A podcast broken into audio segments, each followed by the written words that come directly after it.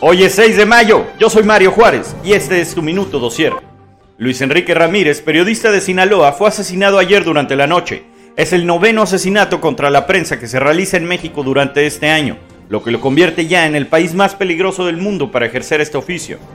Ramírez había denunciado amenazas en su contra e incluso se encontraba en un programa de protección a su seguridad desde 2015. Su cuerpo fue encontrado envuelto en plástico en un camino de terracería de Culiacán.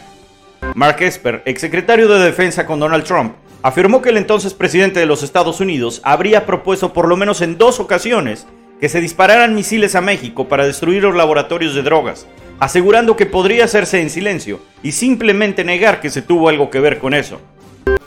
El Tribunal Electoral le impidió la incorporación al Senado a Jaime Bonilla, exgobernador de Baja California, que en marzo se había reincorporado a su curul. Bonilla fue electo para el Senado en 2018 y ese mismo año solicitó licencia para contender por la gubernatura de Baja California, la cual ganó. El tribunal señala que al tomar protesta como gobernador, Bonilla agotó su derecho a elegir entre ambos. Es todo por hoy, nos vemos el lunes.